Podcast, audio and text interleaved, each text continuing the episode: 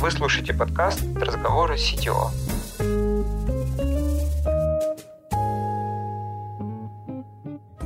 В этом сезоне вместе с коллегами из других компаний продолжаем разбираться в деталях работы CTO. Каждый выпуск будет раскрывать одну тему. Мы с гостем обсудим ее с разных сторон.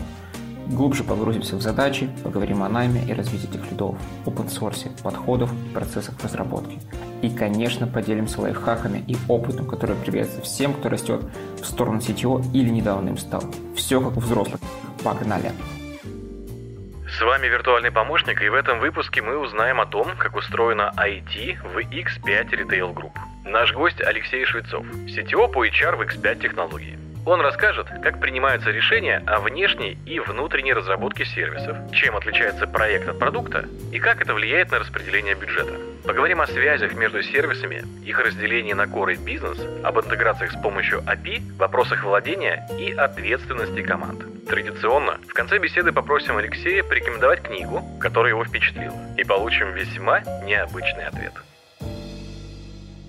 Всем привет, это подкаст «Разговоры CTO». С вами я, Павел Причин, я CTO в компании Dota Engineering и наш гость Алексей Швецов, CTO по HR в компании X5 Технологии. Вот, Леш, смотри, э, давай сначала обозначим э, CTO, X5 Тех по HR. Это вообще что такое, что за HR? Скажи в двух словах. Давай, давай, расскажу. Значит, шажочек назад, э, пока без приставки HR, что такое офис CTO и что такое CTO в, в X5. Я начну там от большего, спускаясь вниз. То есть X5 Group — это большая группа компаний. Все, все знают бренды «Пятерочку», все знают бренды «Перекресток». Сейчас вот развивается большой бренд э, «Чижик», так стремительно достаточно. Соответственно, внутри этой группы компаний есть отдельная компания, она называется X5 Tech, она же X5 Технология. И это как бы все, все что касается, весь мир IT внутри X5, это вот X5 Технология технологии.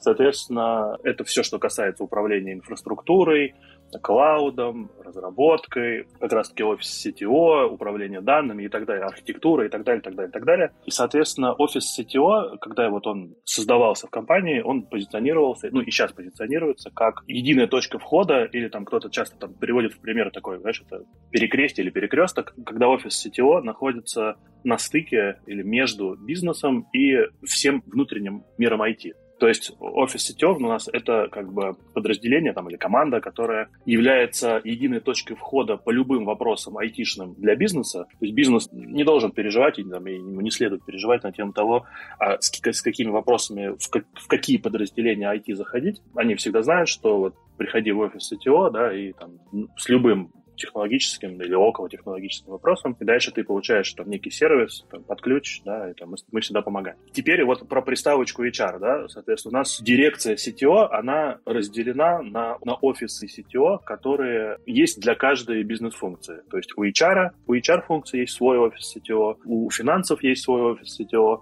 у логистики, у, там, у, у маркетинга и так далее. Соответственно, вот э, я руковожу командой, офисом CTO, который работает на э, благо и там, для целей HR-функции. То есть мы как бы призваны помогать всем, что касается IT в, в HR. А расскажи, сколько там большой масштаб и в чем, собственно, задача этого HR? С точки зрения, смотри, если говорить про масштабы, ну, как бы, такие, знаешь, такие, такой факт, факт-чек и э, какие-то циферки, значит, у нас во владении, вот у меня в команде, где-то порядка 50 систем разных, потому что, как бы, да, вот опять же, говорю, группа компаний достаточно большая, и ландшафт, мягко говоря, не маленький, Соответственно, есть, есть а, какой-то ландшафт у пятерочки, есть какой-то ландшафт у перекрестка, там, да, у внутренних бизнес-юнитов. И основное, основное, как бы, да, это история про то, что мы помогаем и управляем различными технологическими инициативами, то есть мы внедряем новые решения, мы помогаем бизнесу выбрать решение или там поштормить какие-то вещи, попроверять гипотезы. Потом, когда мы понимаем, что, ну, например, вот надо автоматизировать офисный подбор, ну, к примеру, да, то мы, соответственно, запускаем инициативу, там, выбираем решение, отыгрываем конкурс и запускаем проект проект или продукт, и, соответственно, внедряем. Потом берем это себе на сопровождение, на поддержку, там организовываем вторую линию, третью линию. То есть вот прям вот end-to-end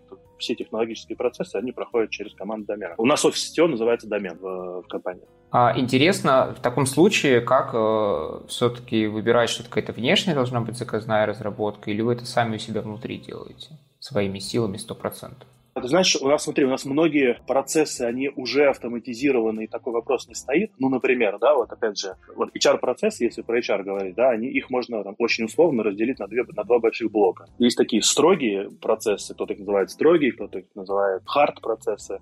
Это, знаешь, все, что касается вот такого, знаешь, все, что связано с законодательством. Расчет зарплаты, кадровое дело производства там, и так далее, и так далее. А есть второй блок, он называется софт или расширенная функциональность. Это вот обучение, развитие, карьерные треки, адаптация сотрудников и так далее, и так далее. И там, многие, многие процессы уже автоматизированы, но когда встает вопрос либо замены устаревшего какого-то решения, да, либо там мы понимаем, что у нас определенные кусочки процессов не автоматизированы, или появляются новые, их тоже надо автоматизировать. Мы заходим в этап вместе с бизнесом, который внутри называем discovery. И вот на этом этапе, и опять же, да, бизнес, мы как бы, у бизнеса и у нас тоже по разным процессам разная степень бывает э, погруженности, поэтому мы начинаем с того, что мы определяем определяемся, у нас вот есть определенные артефакты, мы определяемся с бизнес-требованиями, пишем их вместе с аналитиками. Дальше мы рождаем функциональные требования, нефункциональные требования, там, требования по надежности, по доступности для какого-то решения. И вот в этот момент, да, отвечая на вопрос, мы подходим к развилке, что мы либо уже используем то решение, например, которое у нас есть, и делаем на базе его, либо да, мы оцениваем, сколько это будет стоить э, разработать собственными силами, Благо, что в боетехнологиях есть для этого возможность. У нас большой штат разработчиков. То есть мы можем под, под нужды сформировать команду да, и сделать там что-то, закодить, закодить своими силами. Либо да, мы смотрим на рынок, делаем определенную аналитику решений, которые там, закрывают тот или иной блок, который нам надо, и можем, например, внедрить какую-то коробку. И мы всегда как бы подходим, знаешь, как бы нет, так, нет такой жесткой методики, типа вот если так, то так. Мы всегда комплексно оцениваем стоимость, соответствие функциональным требованиям, соответствие нефункциональным требованиям, требованиям, и уже там, на все на это посмотрев, мы принимаем решение для конкретного проекта или для конкретного там, бизнес-процесса, как мы его заавтоматизируем. Своей разработкой, покупкой чего-либо там, или где-то доработаем существующие какие-то решения, которые у нас, каких у нас и так уже достаточно много в компании. А интересно тогда а, понимать вот в этой оценке наверняка какой-то значимый вклад – это именно операционное обслуживание. То есть, когда сервис разработан или внедрен, потом надо на него какие-то тратить все равно ресурсы, время – угу. силы. И вот, ну, по моему опыту, это всегда довольно как будто бы сложная какая-то история, то есть можно прикинуть, сколько это будет внедряться или разрабатываться, а вот э, сколько там на обслуживании будет, как будто сложнее. Ты как вот делаешь? Как мы делаем? Значит, когда вот у нас, ну, для начала нужно сказать, что у нас есть две сущности, которые позволяют э, заавтоматизировать там тот или иной процесс. Мы, мы можем открыть внутри, внутри проект, а можем открыть продукт. Ага.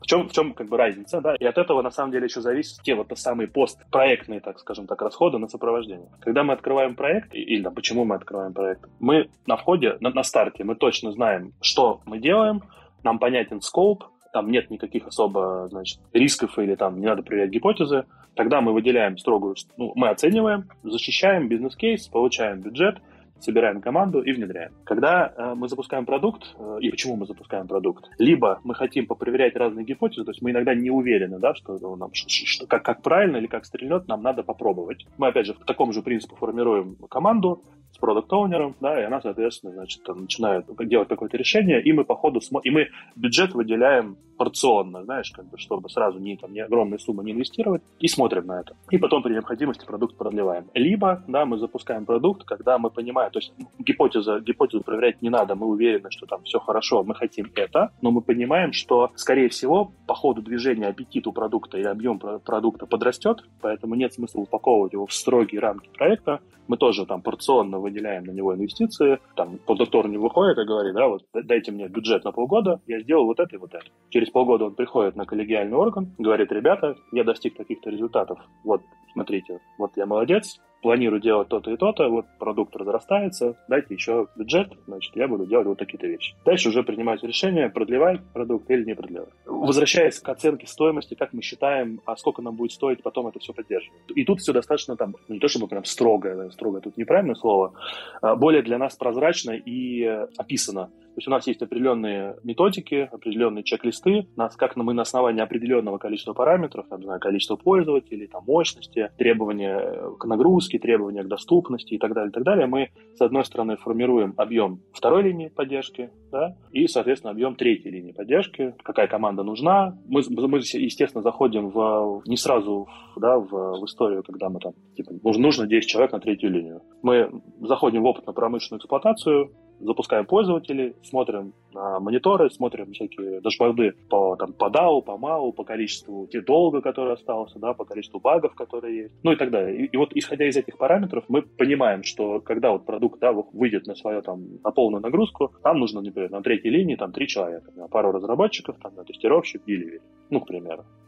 Они прям, получается, выделены на этот э, сервис, скажем так, или они могут там чем-то другим заниматься и просто там на отдельный? Зависит от объема сервиса. Да? Вот я приведу тебе два примера. Например, сравним два сервиса. Первый – это расчет заработной платы, да, и даже нет, нет, не очень хороший пример. Заявка на отпуск, например. Да? Люди часто, часто пользуются, значит, и там мы, мы уже, как бы, опять же, прожив определенный путь, ну, и, в принципе, там это несложно догадаться, да, у этого сервиса есть определенные сезонные пики. Ну, например, да, в определенный период в компании запускается процедура планирования отпусков на следующий год. В этот период количество обращений подрастает. Да, мы можем тут, мы команду тут усиляем. Потому что мы понимаем, чтобы SLA не просел, да, мы как бы там на, на месяц, да, усиляем команду, закрываем. Ну, это часть чаще всего второй линию, конечно, да. Я к чему? Что есть сервисы, где практически всегда стабильная команда, потому что либо постоянный поток обращений, да, либо постоянно там надо что-то делать внутри, и, или там немножко мы, мы третью линию, она не только как бы закрывает баги, да, и там этих долг, она еще там может развивать продукт, поскольку это разработчики, они могут делать какие-то там доработки небольшие по требованию бизнеса. Если сервис какой-нибудь маленький или редко используемый, да, там, условно говоря, там команда выделена на ноль сколько-то от, э, ну, от объема, да, там, и, соответственно, понятно, что один разработчик или там один тестировщик, то есть один человек может, может поддерживать энное количество сервисов. И вот что важно, да, мы не, не высекаем в камне команду всегда, в том смысле, что мы все время периодически смотрим на вот разные параметры работы второй, третьей линии, смотрим на объемы, там бывают всплески, бывают, наоборот, там сокращения. И от этого мы как бы, можем балансировать и балансируем команду, чтобы оптимально управлять ее стоимостью. Наверняка в таком большом количестве разных систем с разной историей, там кто-то был проектом, кто-то заказывал, где-то делали свои, всегда стоит вопрос их интеграции как-то друг с другом, связки какой-то этого всего совсем. И как будто это тоже не совсем простая, тривиальная задача. Это мягко говоря. Знаешь, это вот у нас зачастую э, было какое-то, ну, нормальное, кажется, историческое наследие больших таких крупных компаний, когда эти вот те самые продукты и проекты, о которых ты говоришь, они зачастую один и тот же путь проходят, э, ну, каждый по-своему, да, каждый прорубает интеграции к каким-нибудь там нашим ядро, ядровым системам, да, или там какие-то доступы им нужны, или какие-то данные им нужны. Из-за этого, ну, мы внутри делим, как бы, да, все, у нас где-то примерно 400 систем в целом в ландшафте. Мы их делим там на, на две большие кучки. Одну кучку мы называем core или ядровые системы, системы, вторую кучку мы называем бизнес-системы. Ну вот, например, core-система — это SAP ERP наша, да, или там SAP HR — это огромные системы, через которые, ну, без которых просто там встанет бизнес. К ним пристальное внимание с точки зрения поддержки, пристальное внимание с точки зрения инфраструктуры и так далее. Это не значит, что к бизнес-системам как бы такое, знаешь, отношение э, спустя рукава, нет, ни в коем случае, но просто уровень, и, и знаешь, это в классические разделения там на, на бизнес-критикал, на mission-critical и так далее. Вот, условно говоря, mission-critical — это наши core-системы, всякие там бизнес-operational, офис productivity — это наша бизнес-система. То есть к ним более, более такое спокойное SLA по доступности, у них там более спокойный OLA с точки зрения там, времени ответа пользователям, там, в зависимости от линии и так далее. И как, как количество продуктов и проектов внутри компании, ну просто там оно сотни, сотнями измеряется в, в моменте. И вот э, в какой-то момент было принято решение, что ну, не может так больше продолжаться, да, чтобы каждый проект и продукты там рубили свои интеграции, прорубали к, к нашим корневым системам, потому что из-за этого они деградируют, зачастую там, знаешь, ну, нет нормального каталога, где когда можно было что-то переиспользовать, значит, народ пишет похожие API или похожие интеграции, ну, в общем, ничего хорошего из этого не, не, не происходило. И в какой-то момент внутренняя команда, она создала очень крутой продукт, он называется внутриинтеграционная платформа, а, она же api.x5.ru, и если очень упрощенно, это, то есть все, все интеграционные потоки, да, упаковали в понятный каталог, ты на него, любой сотрудник, да, любая команда на него заходит, значит, видит э, там в удобном интерфейсе, это, это прям такой, знаешь, говоря, прям визард, понятный портал, ты можешь уже использовать то, что то есть ты выбираешь, какие данные тебе нужны или там какие потоки тебе нужны, либо можешь э, запросить доступ к уже существующим. И чаще всего, да, как бы там, ну вот на моей практике, да, сейчас эм, ну, не так много прям нового, да, потому что базовые взаимодействия между системами, они уже там так или иначе прорублены. Чаще всего это там добавить какое-нибудь поле к интеграционному потоку, да, и потом его переиспользовать, или подключиться к уже существующему сервису интеграционному, и дальше там забирать либо там информацию, либо данные, да, которые сервис предоставляет. И вот, ну, в качестве примеров, да, вот что, что такое каталог сервисов? Там, условно говоря, вот практически любой запрос, который можно себе вообразить, ну, например, знаешь, там, не знаю, механики промо, да, промо-акции, или информация о, о товарах в наших магазинах, или там остатки на складах, там, цены, оргструктура компании, ну, то есть вот совершенно из разных, как бы, да, областей, там, из, из HR, из маркетинга, из операций, огромное количество этих сервисов, и, ну, короче, очень... И, и более того, да, выстроен процесс, когда у нас есть э, институт solution архитекторов, которые прекрасно знают про этот каталог, и там, прежде чем, да, с разработчиками ввязываться в историю, давайте напишем очередную интеграцию, они сначала, да, разбираются с каталогом, находят нужный, да, если не находят, соответственно, дорабатывают и встраивают его в каталог, но, как я уже сказал, чаще всего они да, находят то, что надо, либо прям используют из либо, да, там, минорно его дорабатывают, ну, и, соответственно, там, да, обогащают документацию и используют. Поэтому этот вопрос, слава богу, в компании решен, решен, на мой взгляд, прям супер, супер круто и технологично, и это вот, знаешь, это позволило уйти от вот этого, знаешь, такого хаотичного разрастания э, интеграции между... Ну, опять же, да, представьте, да, 400 систем, даже если один к одному, это уже как минимум 400 интеграций, а их, естественно, больше, да, гораздо. А какое тогда взаимоотношение команд, которые ответственны за core-часть вот с этим API? Они как-то должны его обновлять, получается, документацию прописывают, они как-то... Как они вообще работают на упреждение с теми, кому это потребуется, вот их ну, смотри, вот есть команда, которая как раз вот эту API X5.ru, да, и, там, или наша интеграционная платформа, это тоже, тоже так, своего рода продукт. Да, у него есть там владелец, э, есть команда, которая его развивает, которая его поддерживает, там, там, и так далее, и так далее. И, соответственно, у нас внутри развит институт комьюнити, да, то есть с core-системами они просто на регулярной основе обсуждают и оптимизируют какие-то там уже, может быть, легаси интеграции, которые где-то кто-то забыл убрать и, и засовывают их в портал. То есть это такая, знаешь, как бы такая больше операционная деятельность этой команды. В то же время, да, соответственно, у нас все новые продукты, там, новые проекты, которые стартуют, как я уже сказал, да, они прекрасно знают, что есть вот такая команда интеграционная, поэтому они вот в такой, знаешь, в тесной коллаборации приходят, заранее обсуждают, что, типа, ребята, вот мы тут, например, да, вот мы с тобой про офисный подбор, про подбор персонала говорили, запустился продукт, хотим там, не знаю, внедрить систему офисного подбора. Окей, да, на каком-то из этапов, да, архитектор с там, земледом, с разработчиками приходит в команду интеграционной платформы и говорят, так, ребята, вот вот мы будем интегрировать там, вот с этим, вот с этим, вот с этим, давайте разберемся, какие там, значит, сервисы из каталога нам нужны. И вот в этот момент возникает это вот дельта или там change, да, типа, ребята, опа, там, надо вот две, два, два, две новые интеграции. Все, значит, команда внедрения офисного подбора продолжает там по своему родмапу идти, интегра... а команда интеграционной платформы, да, в своих там спринтах спокойно там в нужное время дорабатывает по запросу, да, вот команды подбора те или иные интеграции. А какова все-таки роль, получается, solution архитекторов в этой всей истории? В чем их вклад. То есть не просто же, наверное, знать, что есть какие-то API, наверняка это что-то про, как, собственно, архитектуру, то есть одно дело интегрироваться там, с двумя API, другое дело с пятью, у тебя явно надежда твоего сервиса как минимум будет разная в этот момент. Ты знаешь, solution архитектор это, ну, это как бы, это не интеграционный архитектор, там нет, нет знака тождества, да, или нет знака равенства. У нас, вот если чуть про архитектуру поговорить, у нас внутри X5 технологии, внутри X5 теха есть, опять же, команда архитекторов, они есть разные. У нас э, есть enterprise архитекторы, да, которые вот в целом понимают, как, как у нас ландшафт устроен, технологический ландшафт в первую очередь, да, они там, значит, ну, так, знаешь, верхнеуровнево разбираются вот, вот с этими четырьмя стами, ну, может быть, даже уже больше, количество систем на, на уровне enterprise. А solution, ну, что логично, да, слово solution, это архитектор конкретного решения. Ну, например, да, вот у нас есть огромная система SAP HR где автоматизированы вот те самые строгие HR-процессы, да, и там, базовые HR-процессы. Система огромная, гигантская, в ней там тяжело достаточно разбираться. И этот, вот этот solution архитектор, он это человек, который досконально знает, как устроено конкретно вот это вот решение SAP HR, какие у него интеграции, значит, как оно внутри устроено, значит, э, он тесно взаимодействует там с третьей линией, да, когда там какие-то баги возникают. Он понимает, как устроены движки, которые встроены в эту систему. То есть он прям вот от и до знает, что такое система SAP HR внутри. Соответственно, у каждой такой крупной, да, и там более-менее, более-менее крупной системы есть solution архитектор, у них тоже есть там свое комьюнити, где они там обсуждают, как чего правильно делать, как чего с кем дружить, как чего с кем интегрировать. Поэтому, отвечая на твой вопрос, вот это, знаешь, вопрос интеграции, там, API и прочего, это там одна, один из вопросов, да, над которым думает solution архитектор, но не единственный. Архитекторы, они как бы вне команды, получается, находятся? Нет, они, они, они, они в команде, функция. они в команде, да, потому что, ну, как бы, то есть мы как бы понимаем, что нельзя отрывать, да, solution архитектора от команды это прям вот полноценный участник команды, без него у нас как бы, ну, мы не можем, не хотим и, и не делаем.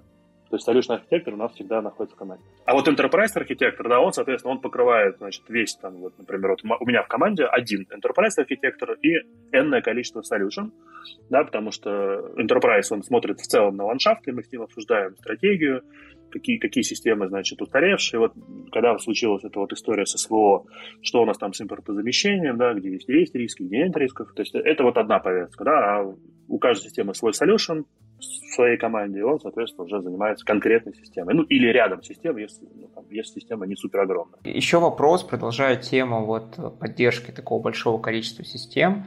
Интересно, кто... Вот ты уже немножко говорил, что есть какая-то первая линия, там вторая линия, третья линия. А можешь сказать, как это устроено с точки зрения инфраструктурной поддержки? То есть, ну, есть ли опсы какие-то? Это находится в командах или это вне команд находится, поддержка их сервисов? Ты, ты, под, ты под инфраструктуру подразумеваешь железо или как устроено вот это вот взаимодействие вертикали линии поддержки? Я, может, вы просто не до конца понимаю. Давай сначала рассмотрим вот прям поддержку всего сервиса. Ну, например, происходит сбой в какой-то системе. Угу. Куда, кто на это смотрит? Кто первый на это обращает внимание? Насколько задействована команда, которая разрабатывает это? А есть ли прям отдельные дежурные мониторинги, например? Обязательно, обязательно есть. То есть смотри, вот а, мы с тобой немножко касались этого, по-моему, да, в начале разговора. Значит, когда, mm-hmm. когда то или иное решение, да, вот оно там, в рамках продукта или в рамках проекта, оно разработано, там, мы прошли опыт на промышленную, и все, мы готовы запускать его прям в реальный пром, в промышленную эксплуатацию, значит, в этот момент у нас есть такой порядок, мы передаем решение на поддержку. И вот это вот это достаточно такой достаточно емкий и тяжелый процесс. Тяжелый не в смысле, что да, мы не знаем, как его делать, а тяжелый, потому что большое количество упражнений нужно поделать.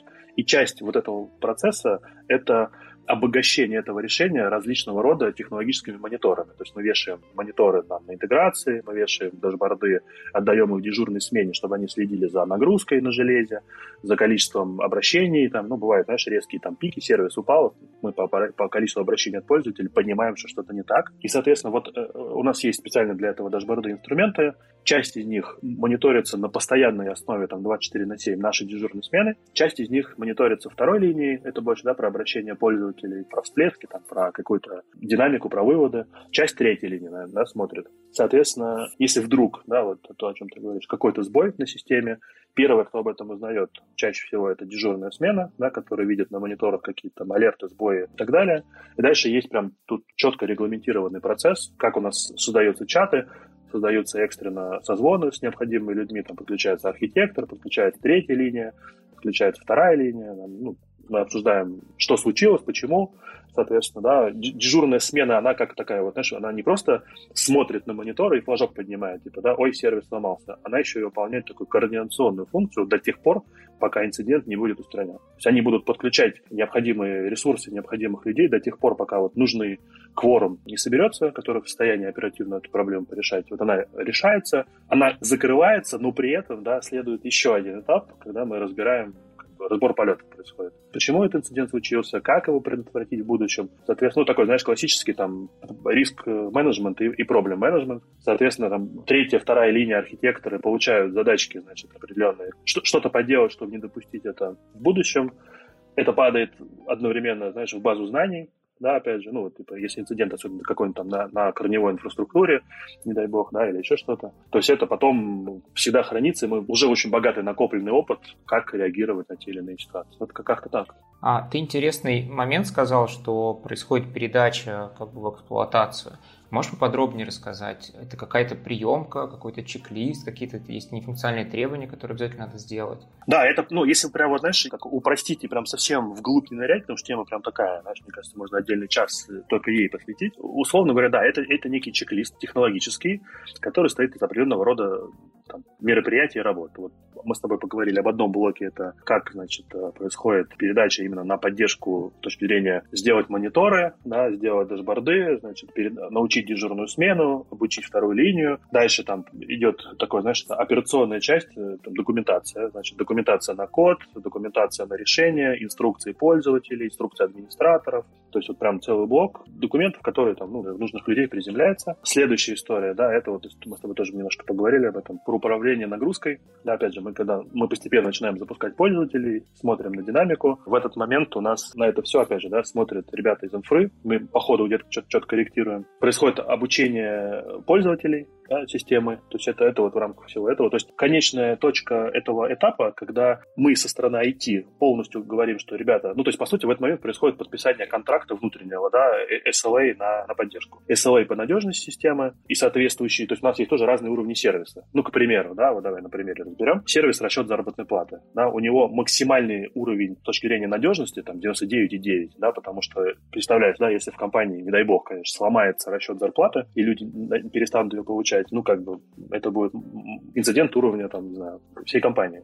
Есть более такие, знаешь, сервисы, там, условно спокойные, где мы с бизнесом можем выбирать. Типа, например, да, вот у нас есть прям такая, знаешь, прям прозрачная калькуляция. Мы вот переходим, у нас это называется ресурсно-сервисная модель внутри компании, когда мы с бизнесом говорим, бизнес, смотри, вот, вот система, система X. Ее стоимость, ну, я немножко такой, знаешь, маленький офф-топ, но, мне кажется, прольет свет вот на, то, на то, о чем ты спрашиваешь. Система X, она состоит из вот, лицензии столько-то, да, инфраструктура столько-то, команда там второй линии столько-то стоит, третьей линии столько-то стоит, там, вот, вот, вот, вот, вот вся ее стоимость. И SLA при этом, да, там, и под SLA я имею в виду SLA на надежность и доступность системы, и на SLA с точки зрения времени отклика и времени закрытия обращений пользователя. То есть, например, если ты хочешь, чтобы мы закрывали обращение, там, не знаю, в течение часа, это, это одна цена, ну, соответственно, нужна, нам нужна большая команда технологическая, да, ну, чтобы мы это SLA выдерживали. выдерживали. Если нет такого, нет такой потребности в критичности, да, можно, например, там, сделать там, три дня, соответственно, ценник на сервис второй линии, да, у, ну, как бы, естественно, будет намного меньше. И вот тут мы всегда в таком, знаешь, в балансе. То есть есть вещи, где мы как бы понимаем, что ну, тут, тут нету места для маневра. Вот да, вот он, он должен быть 99. Иначе это просто супер критикал, это бизнес-критикал сервис. Там только так. Там строго, ну, со всеми утекающими. Где-то мы с бизнесом можем варьировать, и, и бизнес понимает, да, за что он платит, и понимает, где можно там соптимизировать. И мы понимаем, да, как гибко управлять объемами команд для того, чтобы как раз-таки бизнесу качественный сервис предоставлять. Это все упаковывается в контракт во внутренний, ну, соответственно, вот мы по каждой системе, да, такие контракты имеются. Слушай, а я правильно понял, что сначала одна команда как бы сервис э, пишет, когда он в режиме написания находится, потом он как бы фиксируется фактически по функциональности, ну, либо какие-то супер небольшие доработки, и переходит в новое какое-то состояние, это поддержка. Или он может быть и в состоянии поддержки, и при этом активной какой-то разработки. Я почему спрашиваю, потому что чаще всего самая частая причина проблемы это когда новый релиз вышел, новая функциональность какая-то появилась. Смотри, у нас на самом деле есть и такие, такие кейсы. Вот тут, наверное, такой вопрос я бы на две части поделил. Первая часть, вот э, отвечая на вопрос, одна команда пишет, другая принимает, да, или там, другая поддерживает. У нас часто бывает так, что мы, когда мы запускаем тот или иной продукт, и там формируется команда разработчиков, тестировщиков, и когда этот продукт доходит до, до стадии когда запуска на пром и передачи его в поддержку, часть команды развития становится частью команды сопровождения. Ну, это как бы нормальная практика, она не только у нас в компании. Это много где так. Чаще всего, знаешь, вот, ну, так вот мое наблюдение, чаще всего, когда в команде есть, например, джуны, да, вот они становятся командой третьей линии, там, подрастают, потому что там понятно, что сеньорных разработчиков, и им как бы, да, не очень часто хочется заниматься сопровождением. Они переходят на другие продукты, там, развивают что-то, новое. А вот это первая часть. Вторая, вот с точки зрения нашей, если я правильно этот вопрос слышал, с точки зрения дальше такого конфликта, когда одни написали и релизится, а другие стоят на страже, лишь бы только не сломалось. Вот э, мне кажется, что в крупных российских компаниях эта проблема была, там, ну, не знаю, мне кажется, лет, там, может быть, 5, 6, 7 назад, ну, в зависимости там, да, от уровня зрелости. Давно я не слышал вот от других CTO от других там IT-директоров такую, такую проблему, потому что у нас ответственность, она ну, вот, общая на команду, да, у нас нет, и у нас есть определенные правила, у нас нет такого, что, знаешь, вот э, команда, цель команды разработки любым способом зарелизить, и пофиг какое там количество багов, да, а у команды сопровождения нет цели стоять насмерть, лишь бы только этот релиз не заехал, потому что там, если вдруг там баги, да, то команде третьей линии придется работать и эти ошибки исправлять. У нас это единая команда, да, то есть поэтому такой проблемы просто не стоит. Угу. Ну вот, в принципе, ты ответил, что получается, что проблема убирается за счет того, что ты делаешь одну команду, которая и дорабатывает, и сопровождает, и поддерживает. Бывает, знаешь, даже вот если чуть дальше посмотреть, бывает так, что, например, вот какой-то продукт, у него там запустили, там, довели до своего логического конца, передали на поддержку, все, он спокойно, значит, есть, есть команда третьей линии, есть команда второй линии, он поддерживается, и там либо мы, либо бизнес, либо мы вместе понимаем, что, блин, надо бы продукт еще подрабатывать. И тогда тут есть, как бы, да, есть развилка всегда, потому что если подрабатывать, э, ну, что-то по мелочи, ну, да, там, какой-то отчет новый сделать три системы, да, или немножко логику поменять, это, естественно, может и делает команда третьей линии. Но если задача стоит, давайте там тотально переделаем или там тотально разовьем продукт принципиально, да, тогда мы запускаем либо ну, как мы реанимируем проект, там, называем его там проект 2.0, да, либо открываем проект, и как бы отдельная команда его разрабатывает. Но тут у нас тоже есть строгие правила, как раз-таки для того, чтобы вот не было этого конфликта между ребятами, которые занимаются чинчом, ну, то есть, да, разработкой новых фичей, и командой, которая продолжает оказывать поддержку пользователям, чтобы ни в коем случае это не, ну, не уронить уровень сервиса. А какие, какие правила это? Ты о чем? Я тут больше про четкие правила на этапе приема сдачных испытаний. То есть строгий регламент, да, значит, определенный чек-лист у нас принимает вторая линия, у нас принимает третья линия, мы смотрим на количество багов, мы там, проводим регресс-тест, проводим нагрузку. И опять же, да, в случае, ну, как понятно, что нет, нет идеальных систем, нет идеальных команд, понятно, что баги в систему заносятся с релизами. Это, ну, как бы, да, прописная истина. То в этот момент, да, с одной стороны, если в каком-то релизе приехал баг или там количество, некое количество багов, да, то команда разработки, у нее в следующий спринт, она, ну, так, я, конечно, может быть, немножко идеализирую, но мы так стараемся жить, по крайней мере, она в первую очередь занимается исправлением тех багов, которые занесены с прошлого релиза, а не созданием новых фичей для того, чтобы вот это вот тех долг и количество багов в системе мы не платили. Ты часто упоминал про вот эти самые линии, там первая, вторая, третья, а я правильно считал, что вторая это вот тоже все-таки инженеры, то есть они могут как-то воздействовать на систему, там имеют доступ к инфраструктуре, коду, а вторая линия в меньшей степени, то есть, смотри, а, как бы фишка в том, что вторая линия, она больше, знаешь, занимается ответами на вопросы пользователей, ну, например, да, там, классические там, вот, обращения от пользователей, на заявке на отклик давай разберем, которые мы с тобой обсуждали.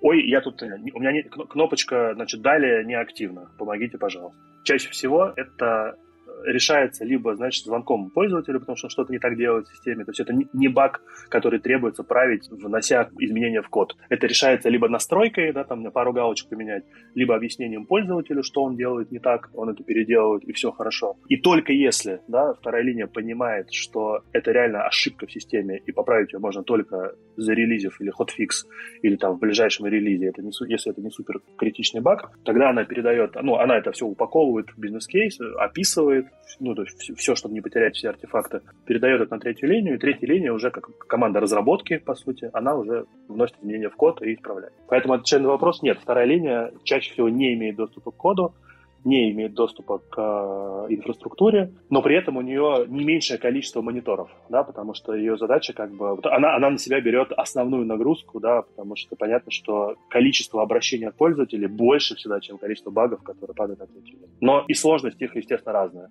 Я понял, я понял. Второй линии как бы задача это проверить на э, масштаб проблемы, на критичность проблемы, удостовериться в бизнес-сценарии, как бы описать это все, чтобы инвестигировать что-то там, выяснить какие-то там, да, может да. быть, особые случаи, которые там бывают, или как добиться этого бага.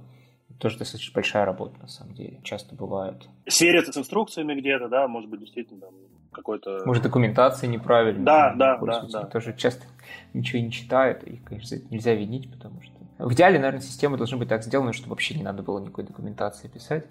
Все было максимально интуитивно понятно мы, как планета Земля, не дошли еще до такого уровня зрелости. Окей, интересно, интересно. Давай немножко тоже в рядом какую-то тему уйдем от этого. Вопросы какого-то владения, собственно, командой, которая разрабатывает. А вот мы уже говорили, что, очевидно, она должна поддерживать нужную там SLO, она должна поддерживать ну, мы берем сервис, который не в начальной стадии разработки находится, а который вот уже используется, там у него там куча пользователей, он такой полуподдержки находится. Наверняка еще есть какие-то правила, процедуры, которые именно владение сервисом обеспечивают. Это тоже, знаешь, это такая тема прям обширная и, и, и прикольная. Значит, э, у нас внутри компании действует такой, действует такой термин он, мы его называем технологическое владение той или иной системой. И он, естественно, куда шире, я сейчас расскажу, да, в чем он заключается, он куда шире, чем это просто классическое, вот это то, о чем ты говоришь, команда из разработчиков, да, и там, которая устраняет баги в системе или там смотрит на какие-то мониторы. Значит, у нас действует прям целые, мы написали, прям подготовили целую методологию, целый регламент, что такое технологическое владение. Мы прям разбили вот определенные темы на, на блоки, ну, например, да, там, тема управления инфраструктурой или мощностями, там, тема управления непрерывностью, то есть в зависимости от уровня критичности системы, э, нужен ей disaster recovery план или не нужен. Да, если нужен, то, то есть надо, надо, чтобы он был, его надо составить. Третий блок, например, да, это управление вот теми самыми проблемами и рисками. То есть, да, определенные процессы, как, значит, не просто устранять баги в тупую, да, а делать из этого выводы и минимизировать их появление в будущем. То есть учиться на, на, на ошибках. Вендор-менеджмент здесь же, да, потому что, опять же, надо заниматься лицензиями, продлевать их при необходимости. Этим всем надо тоже заниматься, оно не может как бы в вакууме существовать. Э, управление рисками безопасности, тут вот куда без них, да, особенно на фоне там, кибератак, участившихся, к сожалению, в последнее время. Вот, вот, вот, вот на такие тематики у нас разделены, соответственно, тот термин, который мы называем техвладением, и у нас есть роль внутри компании, внутри технологии, она называется технологический владелец решения. И вот этот человек, он как раз-таки выполняет функцию, которая он, по, по каждому из этих областей знаний, да, или по каждой из этой темы есть определенные, значит, мероприятия, какие-то периодические, какие-то разовые, то есть, и вот технологический владелец или там техлит, он отвечает вот за всю вот эту вот тематику, то есть он если, например, да, вот давай по, на примерах конкретных, там управление инфрой, да, они, соответственно, с нашим центром компетенции по инфраструктуре, да, с нашими инфраструктурщиками, по той системе, за которую он отвечает, они регулярно значит, смотрят состояние инфры. Если она устаревшая, они там планируют замену там, или переезд на более современное оборудование.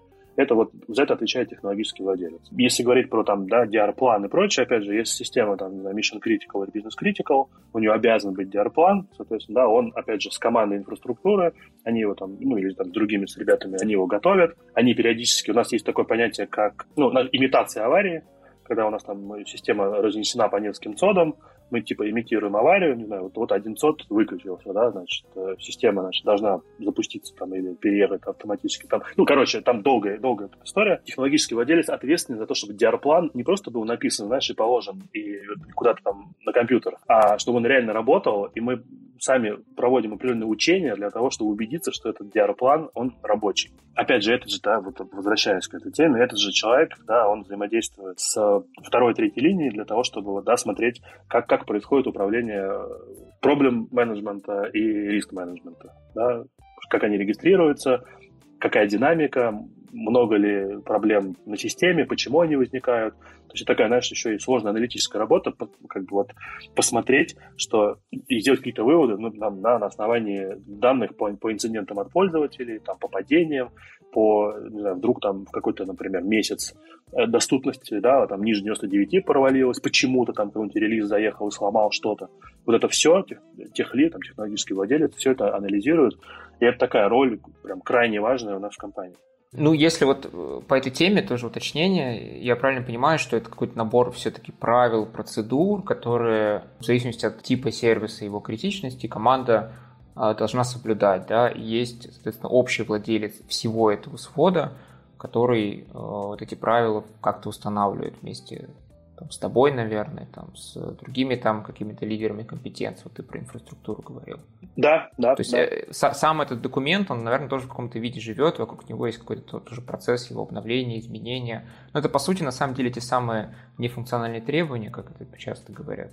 Да, да, по сути, по, по сути так. Просто, видишь, одно и способы дело... их э, соблюдения и воплощения. Абсолютно верно, потому что, да, вот у нас, ну, не у нас в компании, вот зачастую часто бывает так, что, да, бывает, когда там на входе команда занята созданием новых фичей, да, и в меньшей степени думает над нефункциональными требованиями. Но вот чтобы, вот чтобы эти нефункциональные требования не остались написанными на бумаге в самом начале, вот ты абсолютно прав, да, чтобы они соблюдались, э, когда продукт разовьется и перейдет в стадию промышленной эксплуатации. Вот для этого все вот эти мероприятия, регламенты нужны. А тут возникает сразу немножко провокационный вопрос, а как найти баланс между количеством фичей и необходимыми техническими работами. Э, примерно понятно, что делать, если произошла какая-то авария, сбой, ну, ты идешь, устраняешь, делаешь, чтобы этого не было. Но часто бывают долгие какие-то технические эпики, не на один месяц. И они часто приносят какой-то value только когда все готово. Uh-huh. А их надо делать, как-то встраивать в бэклог разработки. И зачастую вот это не тривиальный тоже вопрос. Он, с одной стороны, не тривиальный, но вот с другой стороны, вот я настолько... То, то, ли, я, то ли мне повезло, и я счастливчик. Есть два пути, как, как в том анекдоте. Да? Значит, можно задать жесткие правила для команды, ну, например, да, каждый спринт, там 30% спринта команды – это устранение багов. И все, да, все знают, все соблюдают. Есть более мягкий подход, да, когда можно более гибко, там, не знаю, давайте мы вот этот спринт или пару спринтов потратим на фичи, потом устраним баги, да, там, так тоже можно. И это, и вот для меня лично это всегда диалог и договоренность с бизнес-спонсором. Да, то есть, например, да, э, э, это всегда зависит еще от объема тех багов и, и от их критичности. Потому что какие-то баги, сам бизнес, да, говорит, блин, ребята, нет, вот, вот никаких новых фичей. Давайте вот с этим разберемся и поправим, а потом уже вернемся к новым фичам. А какие-то, например, наоборот, ну, копится, да, какой-то там небольшой техдолг с точки зрения каких-то мелких, вот прям некритичных багов. Ну, окей, он может копиться, но в какой-то момент, если, да, там вторая линия, например, да, подсвечивает, что, блин, много накопилось, там, не знаю, 20, 30, 40. В этот момент мы поднимаем как IT-флажок, приходим к бизнесу и говорим, бизнес, ну, кажется, что вот ну, затянули немножко историю, давай вот договоримся, да, вот там вот такие-такие спринты, команда снизит э, там техдолг там, на 50%. Оп, него. Это всегда как бы вот такой диалог, и слава богу, почему говорю, что я счастливчик, у нас нет такого, знаешь, никогда принципиального спора с заказчиком. То есть, э, у нас бизнес, наши заказчики понимают о том, что этому надо уделять внимание, нельзя всегда заниматься только созданием нового и прочего, надо всегда да, думать. Поскольку этот сервис для кого-то в конечном итоге, либо для клиента нашего, да, для сотрудников, для посетителей магазинов, либо для наших внутренних сотрудников, все прекрасно понимают, что чем больше багов, тем меньше уровень удовлетворенности тем или иным сервисом. Слушай, это, это здорово, это круто, а, потому что часто возникает отношение или ощущение, что вот мы сделали сервис и все, и на этом его жизнь заканчивается. Вот, по сути, то, о чем мы с тобой говорили сегодня, это то, что нет, на этом жизнь только начинается для очень многих сервисов. Мне очень, знаешь, мне очень помнится, вот так, ну, почему-то она мне откликается очень в, в душе и в сердце, значит, когда я работал до X5 в Сбере, и там вот эта вот история про там дашборды, мониторинг, она там достаточно была развита, и там была практика, ну, она, она тоже сейчас есть, значит, когда мы делаем определенную часть дашбордов публичным и доступным заказчику или командам. Ну, например, да, вот команда X и, или там часть команд, которые пилят э, какие-то продукты, и мы показываем дашборд по количеству там бэклога там, и по скорости его устранения. И тут, включ... что мне нравится, тут часто включается такой, знаешь, соревновательный механизм, когда команды на это все смотрят, такие, блин, мы не хотим быть, типа, там, самыми лузерами, да, и начинают там где-то втихаря, где-то, их никто даже не подталкивает, они сами начинают свой техдолг, значит, подсокращать, чтобы не выглядеть то есть их никто даже за это не ругает, но они видят, что они там, знаешь, там не топ-1 или там не, не в топ-3, и такие, блин. И тут такой, знаешь, человеческий фактор начинает играть, они такие, да, что сделаем. И реально там, они соревнуются, типа, кто круче. Соревновательный эффект. И плюс, если это все измеряется, значит, они еще видят, что вот они сделали, и там, знаю, уровень долго, по крайней мере, перестал так быстро расти, а то и уменьшился. Да, да, абсолютно. абсолютно. В завершение э, нашего разговора я просил бы тебя порекомендовать какие-то материалы, может быть, книги, которые тебе либо недавно ты прочитал, либо тебе вообще просто запомнилось, либо просто хочешь порекомендовать нашим слушателям. Вот такая у нас регулярная рубрика. Порекомендуй, пожалуйста, что-то по поводу книг, она, может быть, знаешь, она не совсем связана как бы с IT, ну, то есть, да, это не какая-то там книги про DevOps, хотя там и, и, и тоже там таких парочка есть. Мне очень понравилась книга, она называется Narconomics. Я вот пытаюсь вспомнить, есть ли у нее правильное русское название, или она так и называется на русском. По-моему, нарко... да, по-моему, Narconomics. В общем, там в книге разбирается про то, как устроены наркокартели, и на самом деле там сферам бизнеса происходит, знаешь, такая, ну, прям а, корреляция с тем, как работают огромные крупные компании. Белые компании. Ну, белые, в смысле, легальные. Ну, то есть, как, как наркокартели управляют, значит, там, э, коммуникациями, пиаром, как они там между собой, значит, захватывают рынки сбыта, да, это там тоже там для... Ну, в общем, очень, очень прикольно, что то, как работают наркокартели, характерно, как работают крупные компании, это очень... А где-то даже они сильно опережают. Автор э, Том Уэйнрайт, если мне память не изменяет, в общем, вот на меня прям эта книга такое впечатление произвела. Я никогда не думал, что наркокартели — это настолько супер э, организованный бизнес. А это прям огромные крутые корпорации там с очень крутыми менеджерами, как оказывается. В общем, очень советую. А, очень неожиданно, но интригующе, что там будет. Алексей, спасибо тебе за то, что пришел, за то, что уделил время. По-моему, было интересно. Спасибо тебе, Паш, большое, что позвал. Все, на этом. Всем пока.